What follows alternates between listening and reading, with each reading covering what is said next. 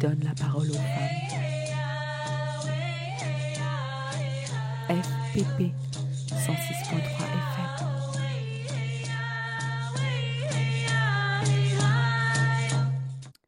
Bienvenue dans Les femmes ont de la voix, une émission mensuelle qui, comme vous l'avez compris, donne la parole aux femmes.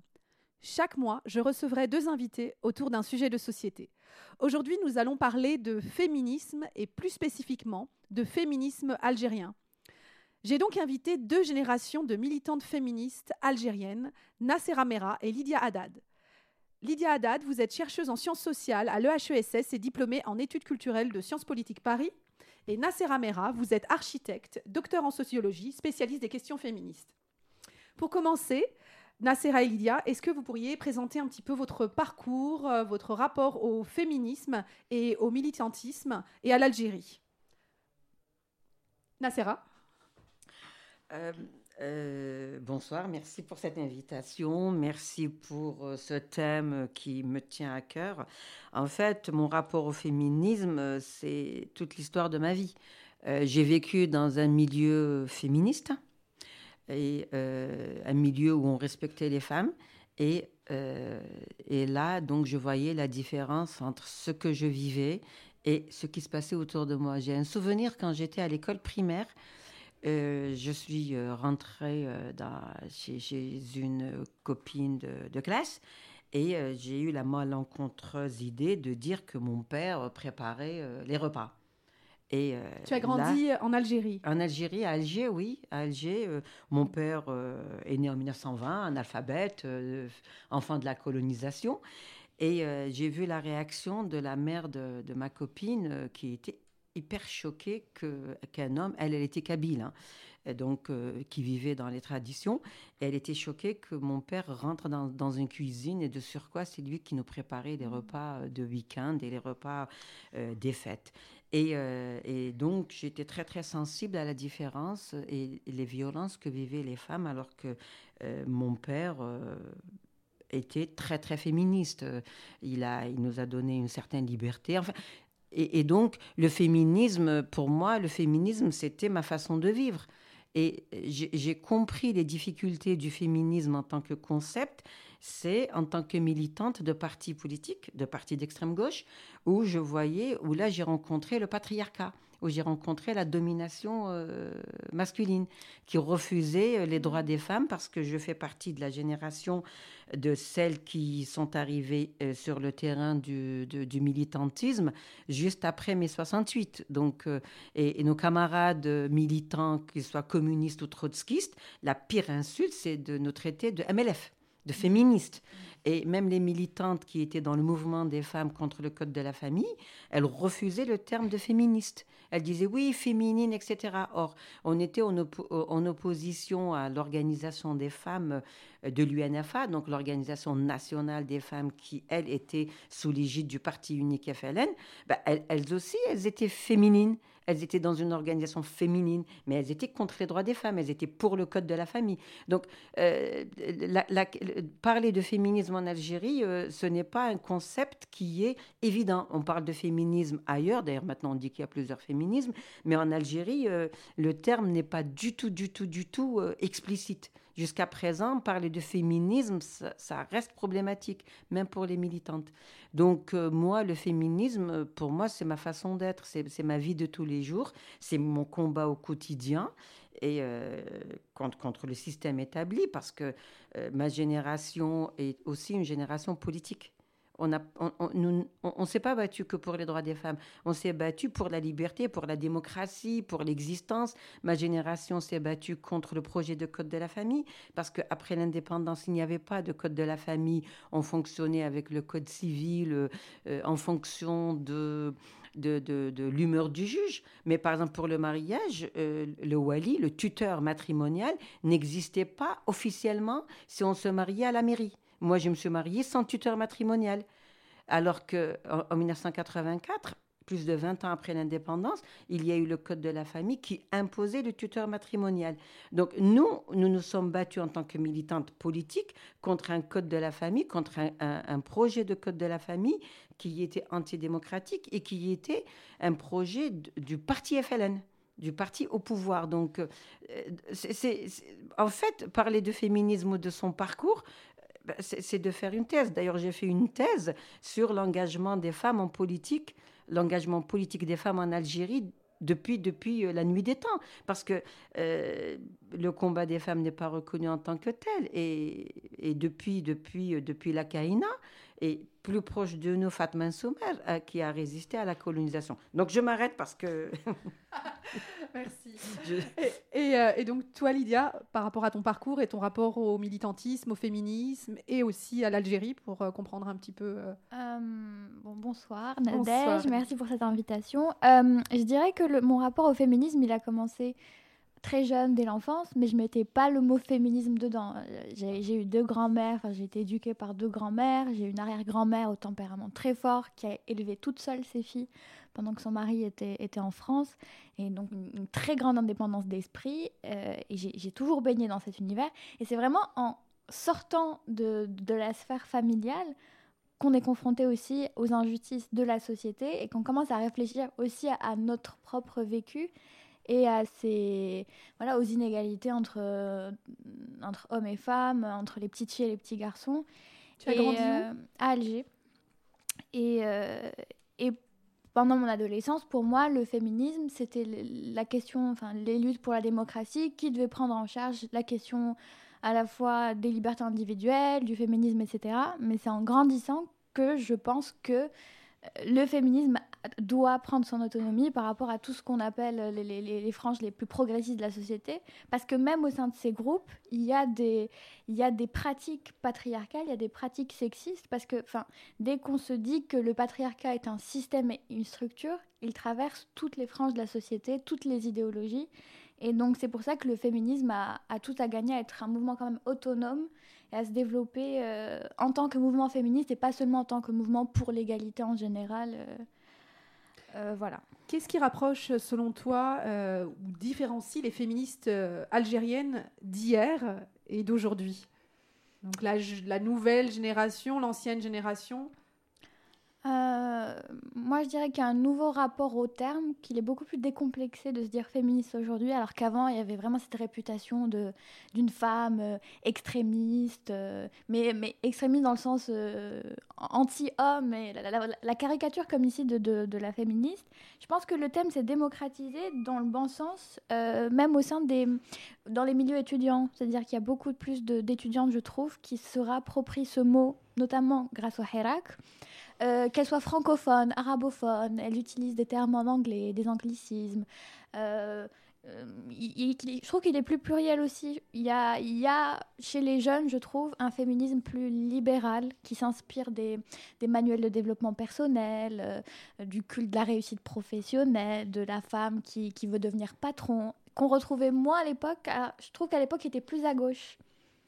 Et voilà. Et toi, Nacera euh, bon, j'ai l'âge d'être presque la grand-mère de, Lilia. Euh, Lydia. pardon. Euh, en fait, nous, on, avait contre nous, on avait toute la culture patriarcale, on avait l'État, l'État FLN, parce qu'il ne faut pas oublier que l'État a, a, eu peur à l'indépendance des femmes. les femmes ont participé à la guerre d'indépendance et on a des textes euh, les, textes de la guerre, il y avait même des déclarations des, des, colonels de la Hélène, qui était l'armée de libération nationale, qui avaient peur des femmes qui sont arrivées dans les maquis.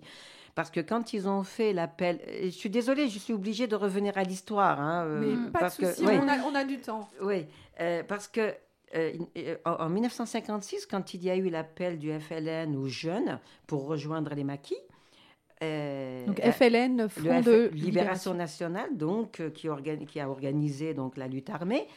Et quand ils ont fait cet appel, ils ne s'attendaient pas à ce que les lycéennes et les étudiantes, mm. le peu qu'il y avait, allaient rejoindre les maquis. Et ils se retrouvent, ils se retrouvent donc avec des, des jeunes femmes qui étaient à l'époque émancipées, parce qu'à l'époque, il n'y avait pas de voile. Les filles qui allaient au lycée ou à l'université étaient européanisées. Et il y a même une déclaration de, de Abban Ramdan, Abban Ramdan, qui était lui le père de la révolution algérienne, la révolution politique. Hein. donc c'est lui qui était qui, lui a, qui a organisé le, congrès de la Soumam et qui a, et qui a rédigé la, le, le, programme du congrès de la Soumam qui était vraiment très Le congrès de la Soumam en, 1956, oui, il y a eu le congrès donc du FLN avec le programme pour l'Algérie indépendante. Et même lui, on lui, il y a une phrase qu'on lui attribue, je pense qu'elle elle, elle, n'a pas été démentie, qui a dit Oh, mais c'est quoi toutes ces belles filles euh, qui sont arrivées euh, euh, dans les maquis J'ai peur pour nos djounoud.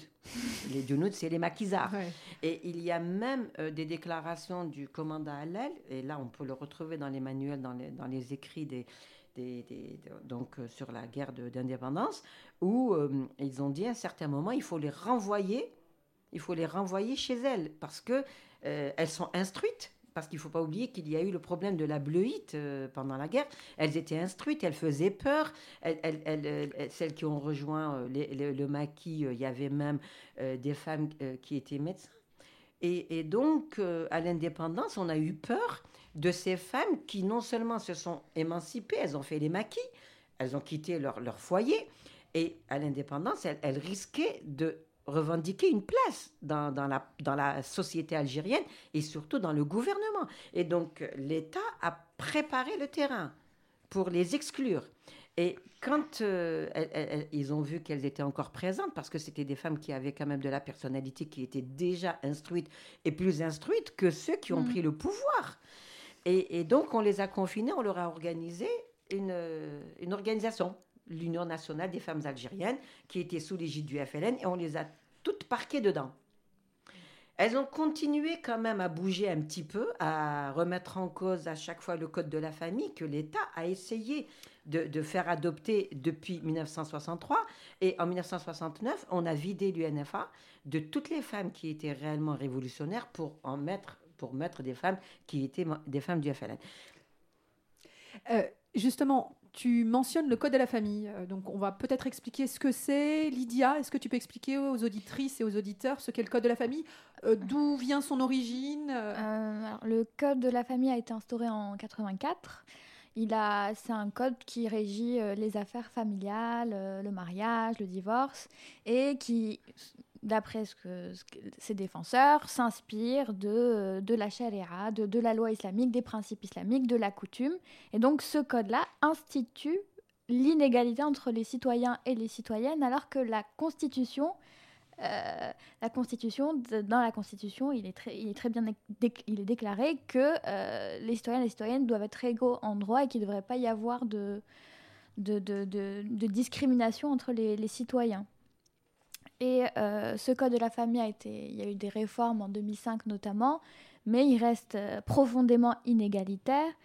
Euh, alors que, comme disait Nassela, en 62, les femmes pensaient que si le pays était, allait être libre, les femmes allaient être libres aussi, et donc aussi libres des, coutumes précédentes. Le fait d'accéder à une Algérie, une Algérie nouvelle dans une époque post-coloniale, ça, ça, ne devait pas être un retour à la période, on va dire, précoloniale avec on voulait aller de l'avant, c'était des mouvements très progressistes. Et 84, je pense, ça a été une claque pour euh, toutes ces, ces maquisardes qui, qui, se sont battues euh, pour la libération du pays et qu'on a, qu'on a voulu renvoyer au foyer, avec l'idée aussi de la femme euh, qui aidait les hommes, qui préparait la galette. Donc on a diminué aussi l'importance des, des, femmes. Et, et, le code de la famille contre lequel nous nous sommes battus, c'est qu'il a non seulement les inégalités, mais euh, l'humiliation totale des femmes, parce que l'instauration de la polygamie, euh, le fait que euh, les femmes devaient obéissance au mari, mm.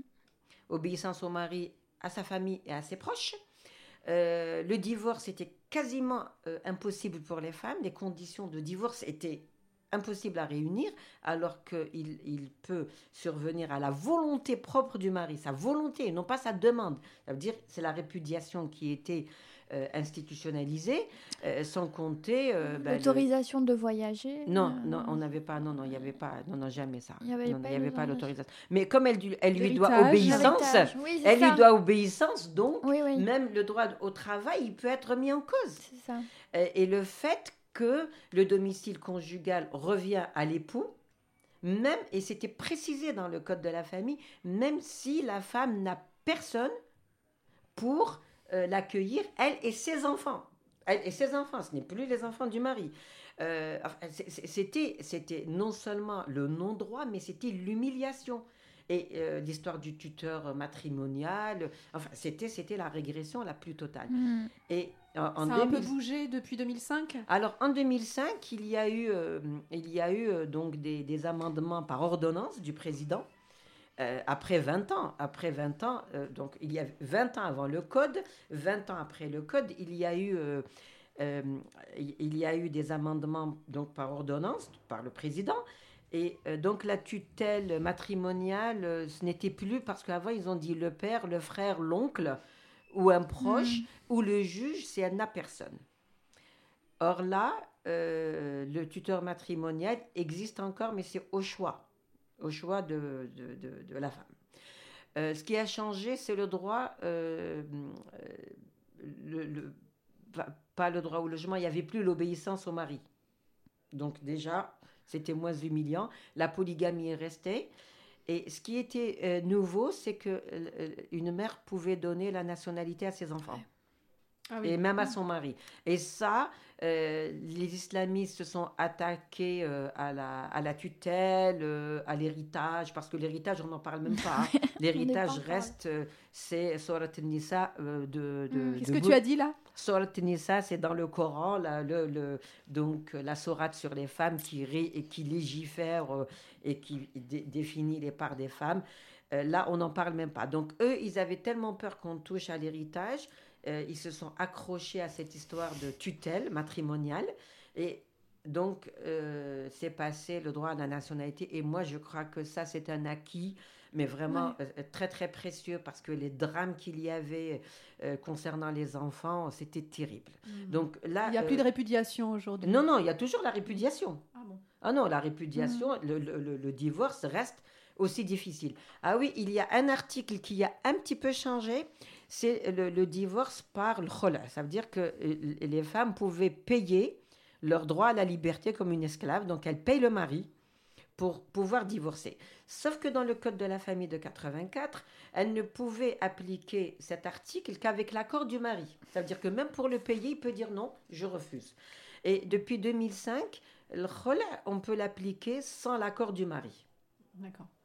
Et euh, si j'ai bien compris aussi, euh, ça va plus loin que les frontières de l'Algérie parce que ça touche également euh, bah, les binationaux qui résident par exemple en France et qui peuvent être touchés pour des euh, questions d'héritage. C'est tout le paradoxe, au sein, Ou- soit au, au sein des couples mixtes ou chez les binationaux, c'est-à-dire que quand ils arrivent en Algérie, ils ne sont qu'algériens. Et il y a beaucoup de, de mouvements antiracistes, notamment ici, qui, qui reprochent ça à la France de, de les considérer comme autres dès lors qu'ils viennent en Algérie. Donc les questions de, de, de filiation, euh, s'il n'y a pas eu de mariage, les questions de conversion à l'islam pour les maris. Et, et que, C'est- et que une, une- une mère qui n'est pas musulmane n'a pas droit à la garde des enfants. Oui, Parce qu'ils En doivent, de élever dans, être élevés dans la religion des ma- du, du, mari, pas, du, du père. père. ouais. Et, et là, moi, je note quelque chose d'important parce que dans les années 70, euh, nous avons essayé de travailler avec les féministes euh, françaises en attirant leur attention sur le code de la famille parce qu'on savait que les accords allaient être signés. La, la- France reconnaissait le code de la famille pour les originaires d'Algérie. Ça veut dire que quelqu'un qui est né en France, qui est français, s'il décide d'aller divorcer en Algérie, il est considéré comme algérien et il applique le code de la famille. Et là, on avait attiré l'attention des féministes de France en leur disant attention. Et à l'époque, pour elles, c'était quelque chose de très, très, très, très. euh, qui n'était pas réalisable. Et ce n'est que 10-15 ans plus tard qu'elles se sont retrouvées euh, confrontées à cette situation en cas de divorce et donc les kidnappings d'enfants. Exactement. Lydia, est-ce que tu peux nous dire un mot entre euh, le code de la famille et la colonisation? Quel est le rapport? Est-ce que Euh, moi, je trouve qu'il y a un lien entre le fait de, enfin, qu'il y a eu un, code de l'indigénat pendant la période coloniale et que même à l'indépendance, les gouvernants, euh, au lieu de considérer les Algériens comme des citoyens, les considèrent comme des musulmans. C'est-à-dire qu'aujourd'hui, un homme algérien peut être complètement athée, mais il peut épouser une Algérienne parce que le, code de la famille le considère comme musulman. Cette même femme peut épouser un Tunisien ou un, Tunisien ou un Français qui sont musulmans, mais qui doivent prouver à l'État algérien qu'ils le sont. Enfin, c'est complètement absurde de, de, de, défendre cette vision voilà, culturaliste de, de, la citoyenneté. Et ça, tu penses qu'on l'a hérité de euh, la période de la colonisation? Je pense que le fait d'avoir un code civil, c'est déjà un héritage napoléonien, etc. Mais quand on voit dans d'autres pays, notamment sur la pénalisation de l'homosexualité, c'était pas une question qui était politisée, institutionnalisée avant la colonisation et qu'il est devenu après parce que euh, à l'époque, il y avait aussi une homophobie euh, liée à, la période coloniale. Il y a un copier par rapport au code français. Mais juste là, il n'y a pas de mise à jour par rapport à ça. On n'a aucun regard. Au contraire, on taxe les féministes d'être les occidentalisés euh, et les agents de l'étranger qui voudraient déstructurer la société algérienne et la culturer, alors que non, il faudrait faire tout un travail. Euh. Euh, je, rajoute juste un mot euh, concernant le code de l'indigénat.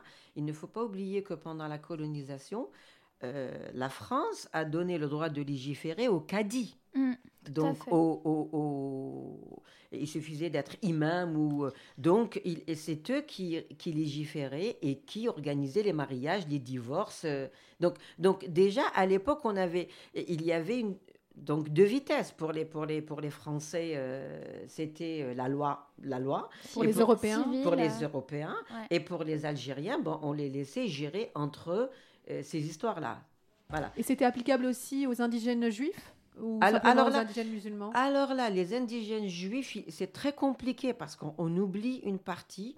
C'est que il y a eu pardon, le décret Crémieux mais à partir... Le décret euh, Crémieux de 1870. 1870, qui, a été abrogé par la suite. Et qui permettait Qui permettait aux Juifs d'être français sans l'avoir demandé.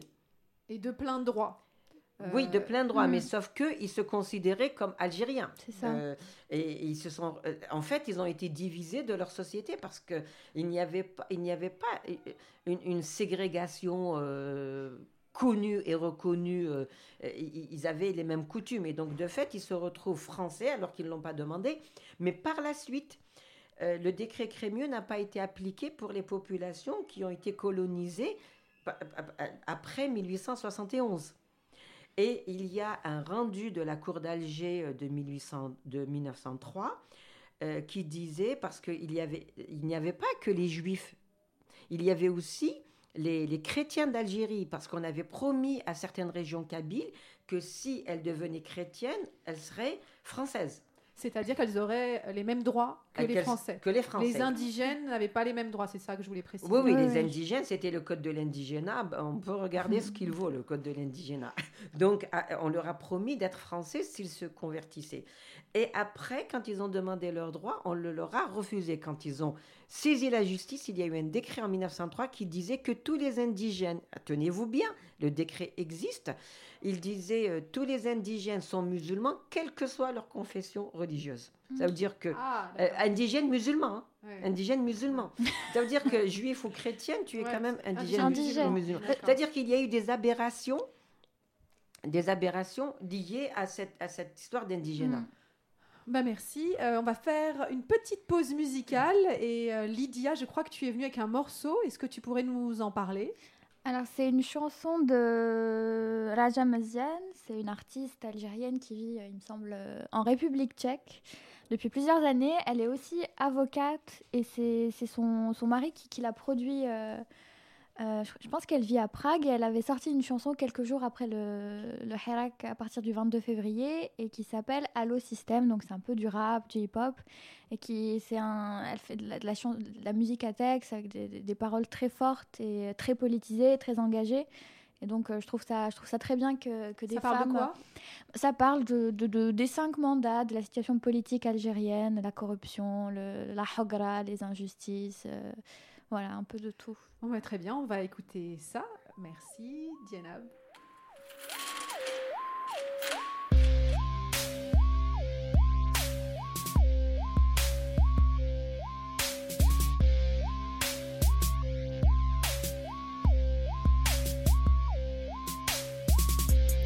الطوفان راهو جاي ناضوا زواولة خرجوا ولاد الشعب وخرجوا حمول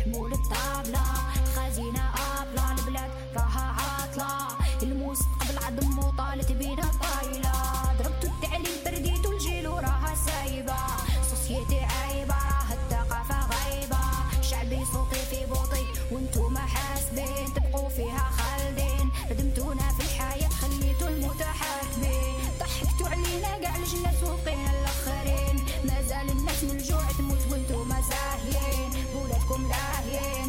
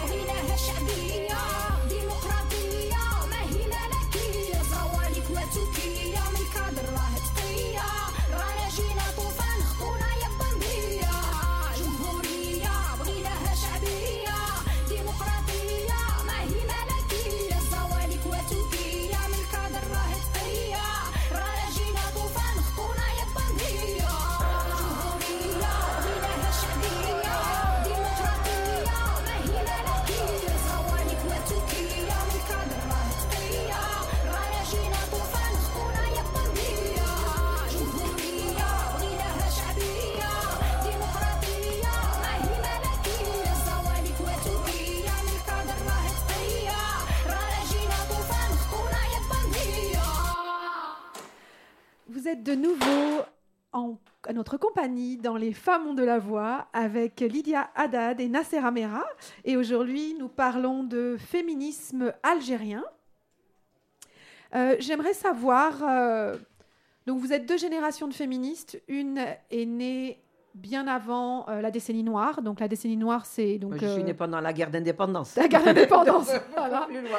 Et, et Lydia, tu es née En euh, pleine en décennie plein noire. décennie noire. Et donc, euh, ça a été une période très compliquée pour les femmes en Algérie. Et J'aimerais bien que vous exprimiez là-dessus, justement, par rapport à votre position, euh, Par rapport à la décennie noire. par rapport à la décennie noire, par rapport à- aux femmes et au féminisme aussi, euh, sachant que tu es née pendant cette période-là. Euh, J'imagine que pour toi, Nassera, euh, enfin, vous n'imaginiez pas que ça pouvait arriver. Dix ans de guerre civile euh, où, où on pouvait se faire égorger, perdre la vie pour un oui ou pour un non, où ça a été très très compliqué pour les femmes. Je précise d'ailleurs qu'il y a un film qui est sorti, qui s'appelle Papicha, qui est sorti il y a quelques semaines et qui retrace la vie d'étudiantes en école de mode et qui vivent pendant cette décennie noire. C'est-à-dire que euh, moi, la violence, je la voyais arriver quand même, hein, parce que j'ai toujours été militante. la violence des islamistes, euh, déjà dans les années 1970, ça a commencé en 1973. hein, et euh, dans les années 76, 77, 78, et ils commençaient à prendre de, du- de, de la force, et donc ils venaient interrompre des assemblées générales ou des concerts avec des, des, des chaînes à vélo et des barres de fer. Quand Donc, tu dis il, c'est les islamistes. Oui. Et, mais à l'époque, on était euh, hein, euh, bisounours, euh, oui, la démocratie, ils ont le droit, etc. Sauf que la démocratie, avec les gens qui arrivent avec des barres de fer et des chaînes à vélo, c'est quand même un peu compliqué.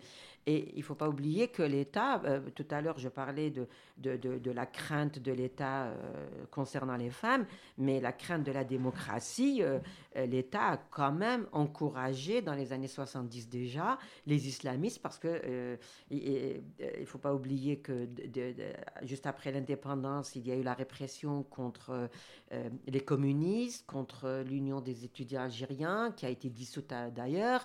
Et après, comment contenir toute la montée euh, donc euh, contestataire et, euh, et- et démocrate ben, on, on a utilisé la carte islamiste. Donc, euh, et, euh, et donc, les années 80, euh, on a brisé le mouvement des femmes, alors que nous faisions quand même des manifestations. À l'époque il n'y avait pas de démocratie, il n'y avait pas de parti politique, on faisait des manifestations les 8 mars et, à l'occasion à chaque fois qu'il tirait le projet de code de la famille, qu'on entendait dire qu'il était euh, donc en discussion à l'Assemblée, on faisait quand même des manifestations, on faisait des rassemblements. À l'époque il n'y avait aucune démocratie, on arrivait à réunir 10 000, 20 000 euh, femmes dans les manifestations. Et on avait la presse étrangère qui venait quand même couvrir euh, ces manifestations. Et, euh, et donc, euh, l'État a joué la carte islamiste. Donc, on a été brisé avec l'histoire. Il y a eu d'abord des arrestations en masse euh, à partir de 83. Il y a eu des emprisonnements. euh, en 84, ils adoptent le code de la famille. Quand En- tu dis l'État a, a joué la carte islamiste, c'est-à-dire que c'était une manière en fait de. de réprimer. Oui, oui. Parce que les, ils, ils ne réprimaient pas directement, mais quand on, on nous lâchait les, on, on lâchait contre nous les islamistes, ben, quand on nous agressait, ben, c'était les islamistes. C'est ça la démocratie. Vous voulez la démocratie. Il ne faut pas oublier que qu'au- en octobre 88, l'État a tiré sur les jeunes qui manifestaient euh, pour des revendications de jeunes, pour leur avenir. Et euh, après, donc, il y a eu une soi-disant ouverture démocratique qui ne l'était pas.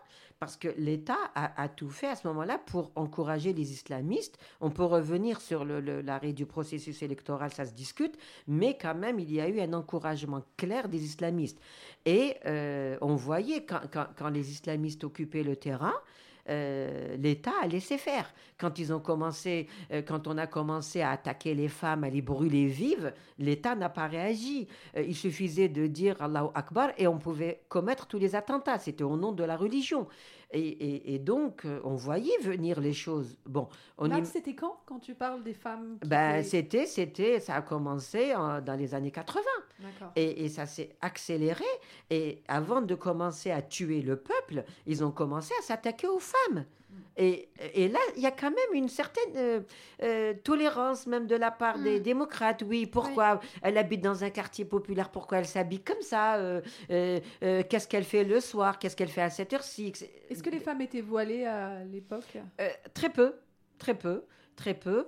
Et, euh, et donc, petit à petit, on commençait, le diktat a commencé contre les femmes, on a commencé à agresser les femmes, on a commencé à tuer les femmes, soi-disant, elles étaient libres, euh, elles vivaient seules, donc elles étaient un petit peu prostituées, peut-être qu'ils l'ont vu euh, se comporter mal, etc. Et, parce que ce n'est pas du jour au lendemain, ils ont commencé à tuer 500 personnes. Et, euh, et donc, euh, oui, euh, on, on sentait les choses arriver. L'État s'est désengagé de, de, de, de, la sécurité des gens. Du coup, dans les années 90, euh, m- moi, j'étais. personnellement, Ben, moi, moi, personnellement, moi, j'étais militante, j'étais connue. Euh, évidemment, euh, j'avais peur, mais à l'époque, je n'étais pas prête à quitter l'Algérie parce qu'on on ne quitte pas son pays. euh, ben, j'étais militante, pour moi, il fallait se battre. hein, et on ne meurt qu'une seule fois. Et, dans ma tête, je ne pouvais pas imaginer quitter le bateau. Euh, j'avais, j'avais encore. Pas de l'espoir, mais c'était le combat. C'était le combat. Toute ma vie, je me suis battue. Et, euh, et donc, bon, j'ai fait l'effort de changer de travail, de changer de quartier. J'ai changé de quartier, j'ai déménagé, en espérant ne pas être reconnue. Euh, voilà, mais... euh, Est-ce que tu t'es voilée?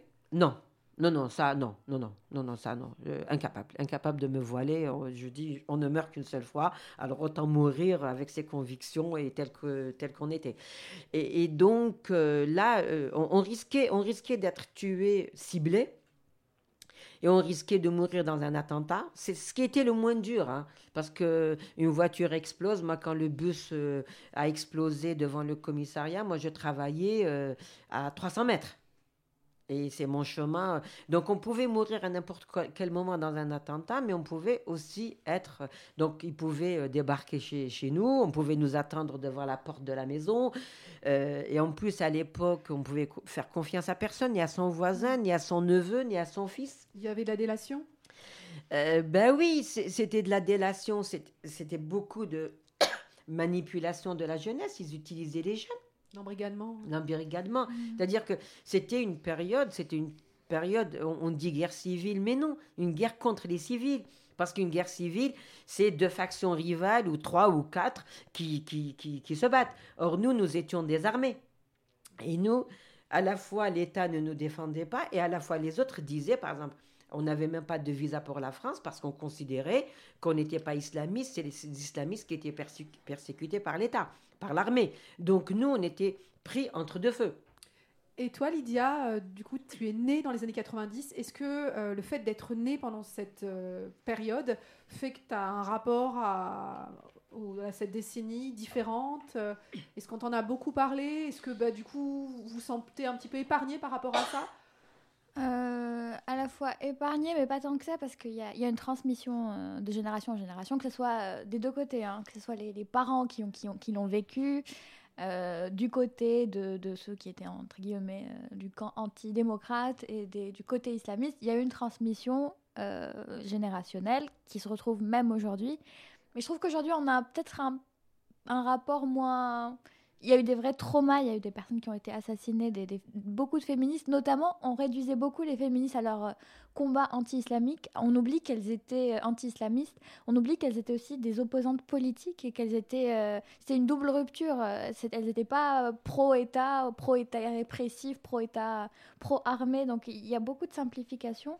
Et, je pense que justement, les, les féministes étaient en situation de faiblesse parce qu'elles n'étaient soutenues par personne, ni par l'État, contrairement à ce, que, les islamistes disent, ni par, euh, ni par tous les opposants euh, progressistes. Donc euh, c'est encore plus difficile de, faire entendre sa voix dans une situation où on est une femme, dans une telle violence, violence sociale.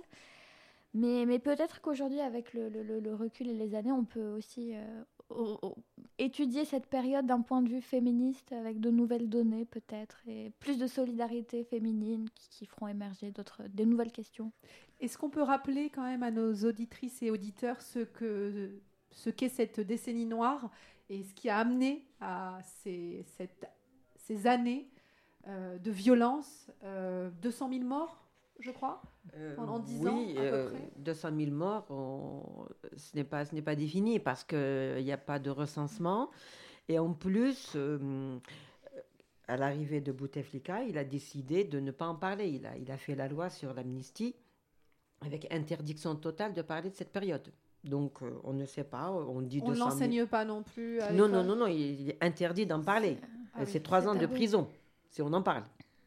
Voilà, donc euh, il n'y a pas le travail de mémoire, ni le travail post-trauma, ni, euh, ni euh, voilà, le, soutien des personnes qui ont subi tout cela. Bon, maintenant, les origines de, de cette situation, ben, on l'attribue au fait que les islamistes ont gagné le premier tour des élections législatives et que les élections ont été annulées.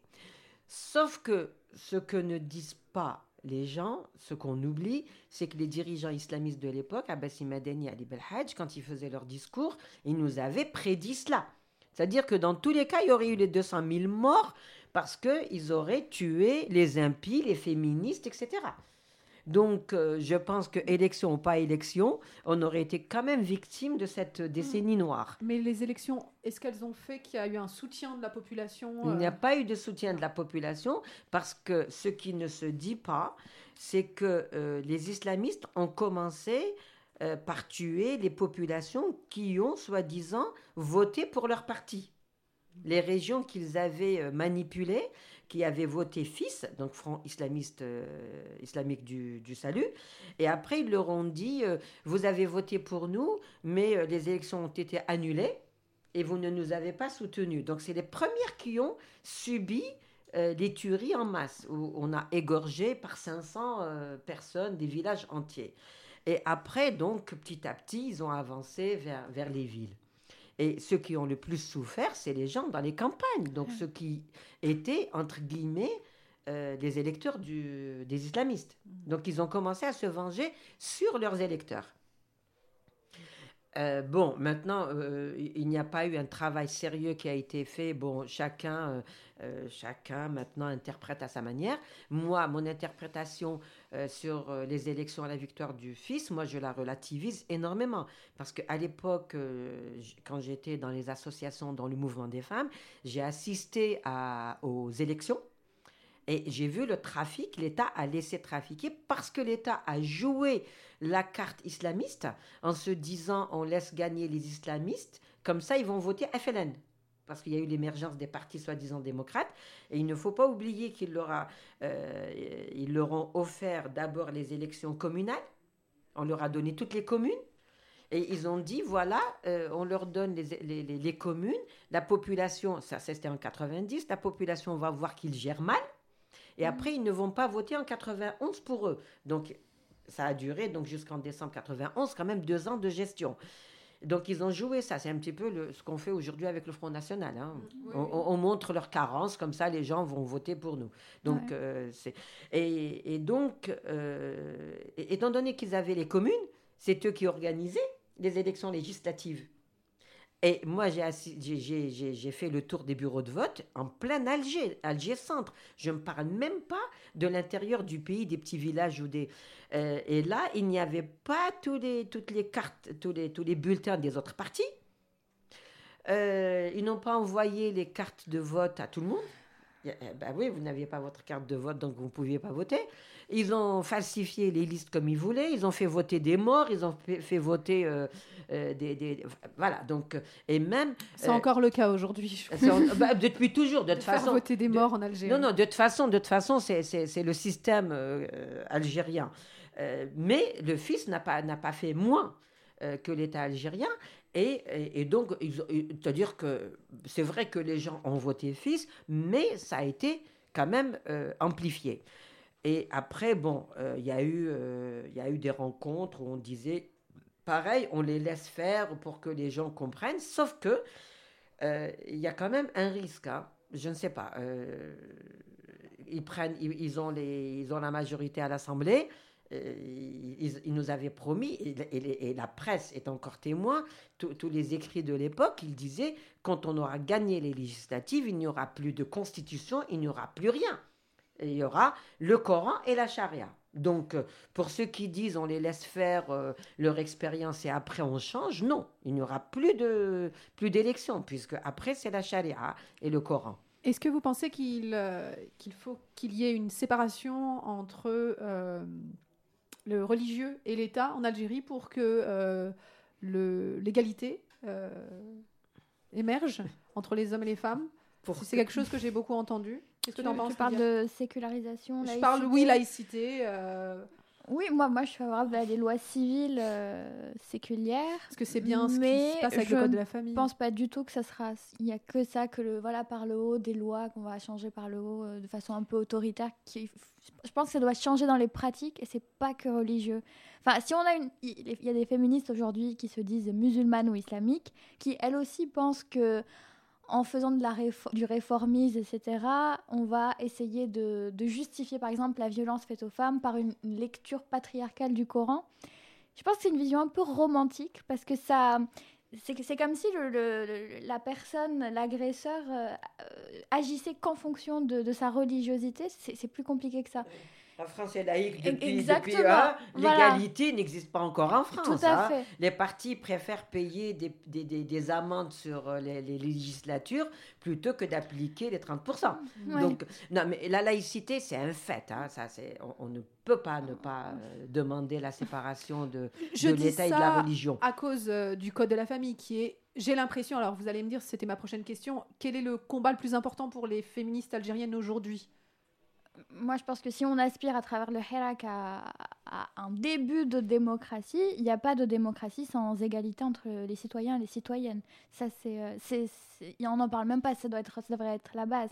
Après, pour euh, inscrire ça dans les dans les pratiques, c'est, euh, ça sera plus compliqué. Par exemple, c'est pas en disant à un gars que euh, le prophète aidait sa femme à faire le ménage que le lendemain tous les Algériens se mettraient à, à aider leur femme. Enfin, faut avoir une approche plus matérialiste aussi des choses. euh, au niveau local, euh, avec des solidarités, euh, mettre, que les femmes s'autonomisent financièrement, enfin au-delà des lois. Et justement, par rapport au féminisme, est-ce qu'il y a un féminisme spécifique algérien ou est-ce que finalement euh, c'est un féminisme qui est euh, plutôt inspiré de penseurs occidentaux ou, euh, Non, non, non, non, non. Moi, je pense, euh, enfin, mon expérience, même, euh, c'est que euh, le féminisme, dès le départ, il ne s'est pas inspiré de, de, de, de, de- pensée occidentale. Même si on a essayé de nous traiter de MLF, euh, non, dès le départ, il y a eu euh, un clivage parce que euh, quand on a essayé de travailler avec elle, parce qu'il ne faut pas oublier que les, femmes en Algérie ont commencé à s'organiser en 1973, quand le, MLF donc, est venu exposer à la foire du livre. Et on n'a pas pu travailler avec les féministes de France parce que les revendications ne concordaient pas. Elles étaient dans le droit à l'avortement, mon corps m'appartient.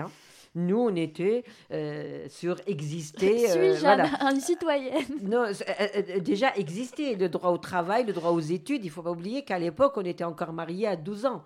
Si on... Et la seule façon pour nous euh, de, de- de- de fuir la condition des femmes, c'est de réussir ses études. Donc, euh, dire mon corps m'appartient à l'avortement, on n'est même pas censé coucher avec un mec, euh, donc avorter, euh, voilà. Et, donc, non. Et c'est pour ça que le concept du féminisme, c'est pour ça qu'il n'y a pas un féminisme algérien, parce que justement, il n'y a pas eu un concept en dehors de, de- de ce qui est connu, le, concept du féminisme occidental, et je dirais même français. Mm. Parce que étant francophone, euh, on n'a pas accès à- au féminisme anglo- anglo-saxon qui est beaucoup plus ouvert. Voilà. Et, euh, et donc notre féminisme s'inspire de, de- vraiment de notre vécu. Euh, Lydia a parlé de ses grands-mères. Moi, si je vous racontais l'histoire de mes grands-mères, c'est inimaginable. Moi, j'ai eu des grands-mères qui, qui étaient complètement rebelles. Donc nous, on est dans la rébellion. On n'est pas dans la construction. C'est ça. On va reprendre euh, ce- cette thématique juste après une autre pause musicale. Nassera, tu es venue avec un morceau, est-ce que tu pourrais nous en parler? Ah oui, alors ce morceau, euh, alors c'est une chanson qui a été euh, faite à l'initiative du mouvement donc algérien contre le code de la famille qui s'appelle 20 ans Baraket, 20 ans ça suffit, donc à- 20 ans après le code de la famille, donc c'était en 2004. Et euh, donc euh, on, a, on a appelé des femmes artistes euh, qui ont composé une chanson pour dire, toi le cadi, donc toi le législateur euh, pourquoi tu as peur de moi? Pourquoi tu as fait euh, ce code euh, qui me brise Donc, c'est- pratiquement tout notre combat qui est repris et toute la condition des femmes qui est reprise à travers cette chanson. Et on a fait appel à des femmes de différentes nationalités. Donc, qui ont participé à cette, donc à cette composition, à cette chanson. Très bien, on écoute ça et à tout de suite. Merci Thierry.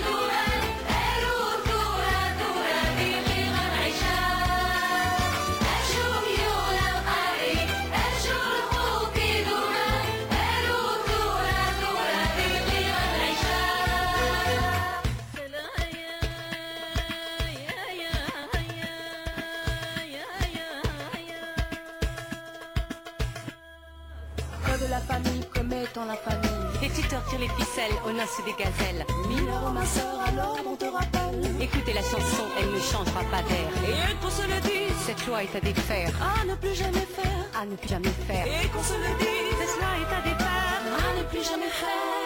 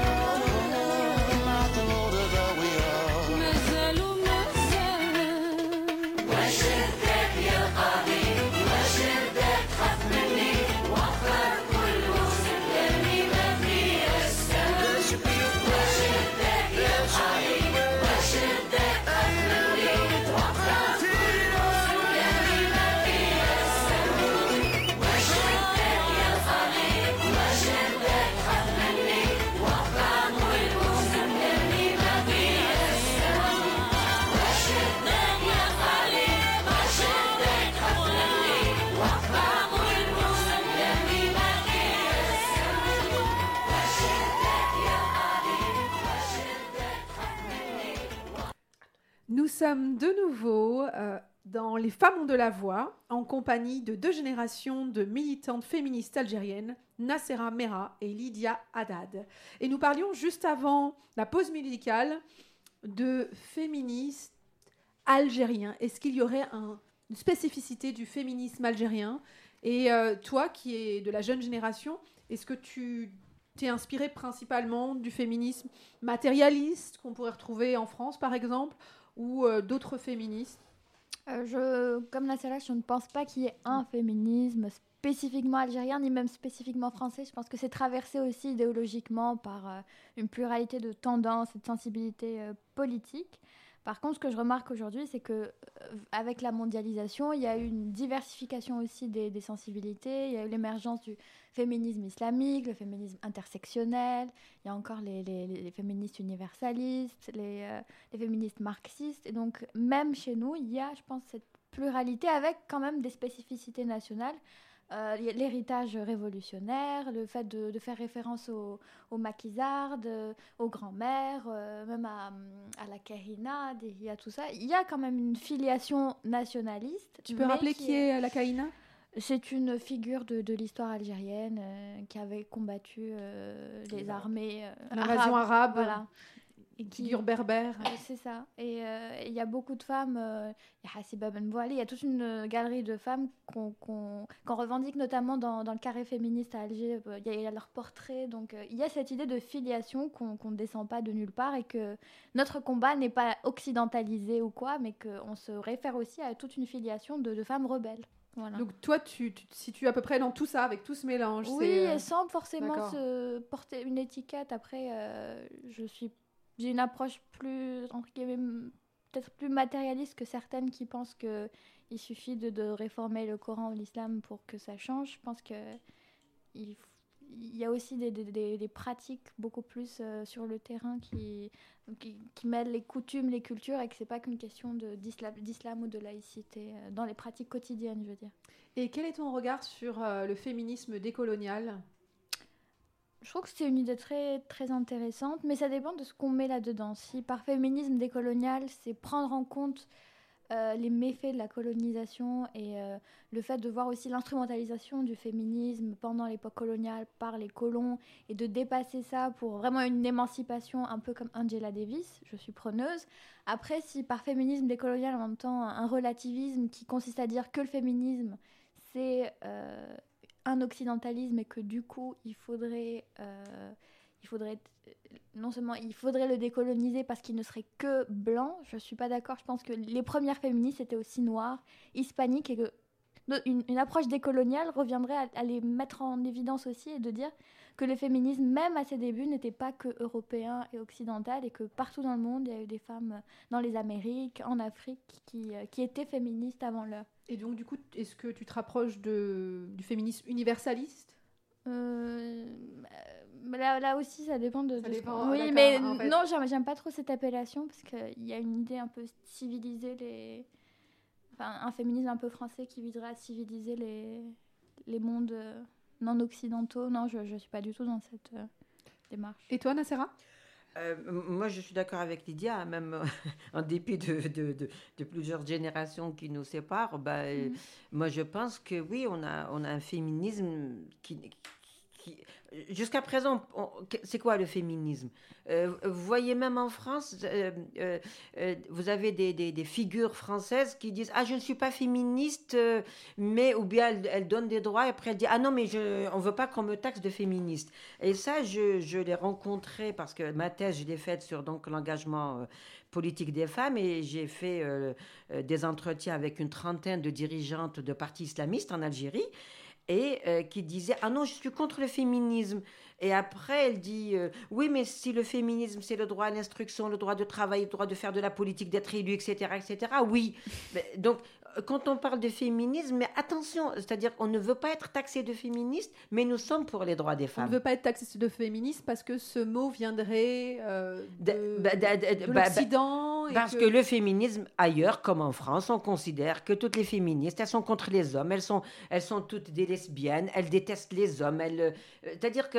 euh, Non, mais ça, c'est une caricature même en ben France. justement, oui, c'est ce que, ce que j'allais dire. C'est la caricature de. Donc, personne ne sait ce que ça veut dire le, le féminisme, donc on n'en parle pas. Mais je voudrais euh, juste dire quelque chose. Quand j'étais petite, les vieilles de la famille, et euh, pour, pour, pour relativiser par rapport aux, occidentales et aux algériennes, quand une femme n'avait pas de dignité, quand, alors que les femmes étaient, maltraitées, étaient battues, quand elles étaient maltraitées et qu'elles ne réagissaient pas, on lui disait Ah, tu es comme les Françaises, toi, tu n'as aucune dignité. Je vous assure, j'entendais ça toute petite. Parce que elles ne comprenaient pas comment les femmes, c'est-à-dire dans le sens où elles pensaient que toutes les femmes qui avaient fait des études et qui étaient émancipées, Mm. elles, elles défendaient leurs droits. Alors Et elles pensaient qu'elles étaient maltraitées parce qu'elles n'avaient pas d'instruction et qu'elles ne travaillaient pas. Ouais. Et donc, euh, les femmes qui, qui avaient une position sociale devaient forcément être ça. émancipées. Mm. Et donc, pour elles, si elles ne se battent pas, c'est qu'elles n'ont pas de dignité. C'est c'est quand même terrible hein, que les gens pensent que... Et, et- et on reste jusqu'à présent dans cette logique, euh, si elles sont indépendantes financièrement, donc elles sont émancipées, alors que ce n'est pas Non. vrai. Nous avons des femmes cadres qui sont battues et qui, qui, qui, qui supportent euh, les humiliations et les violences. Mm. Depuis février 2019, des manifestations d'une grande ampleur ont lieu un peu partout en Algérie pour protester contre le pouvoir corrompu notamment. Ces manifestations pacifiques, qui s'inscrivent donc dans la durée, sont marquées par la présence massive des femmes. Euh, quelle influence la présence des femmes a-t-elle eu dans ce déroulement des manifestations et dans ce qu'on appelle euh, le Hirak, qui a presque un an neuvième mois. C'est le 9e Lydia. mois, 40e. Oui, j'avance un peu. Un, enfant est né. Un enfant est né.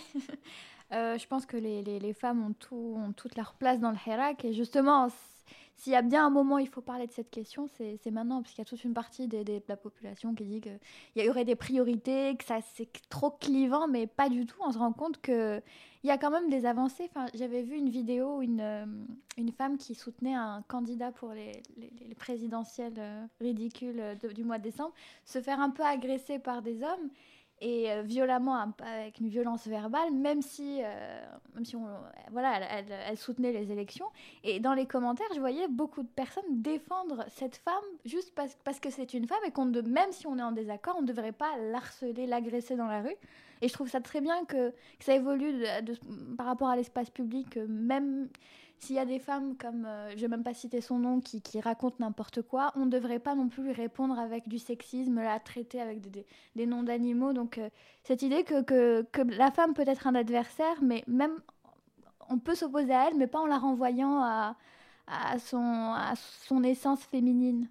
Euh, Excuse-moi, je rajoute juste un point. Il y a deux jours, euh, il y a, il y a deux nuits plutôt.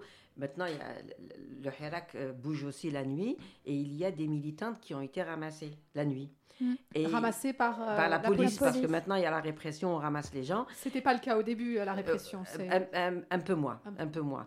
Et donc, euh, elles ont été arrêtées au milieu de la nuit. Et il y a quelqu'un qui a, qui a publié sur Facebook euh, un post disant Mais qu'est-ce qu'elle faisait au milieu de la nuit?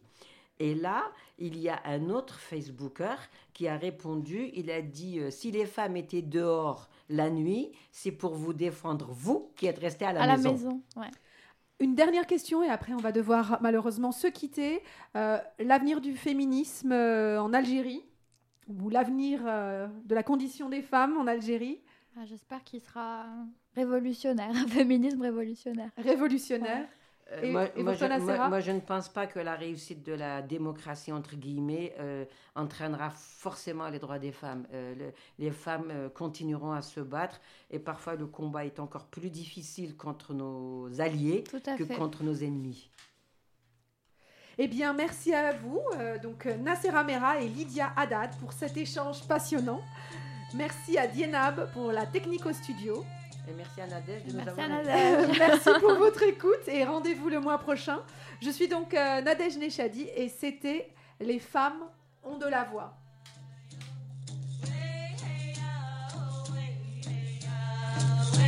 Les femmes ont de la voix, une émission qui donne la parole aux femmes.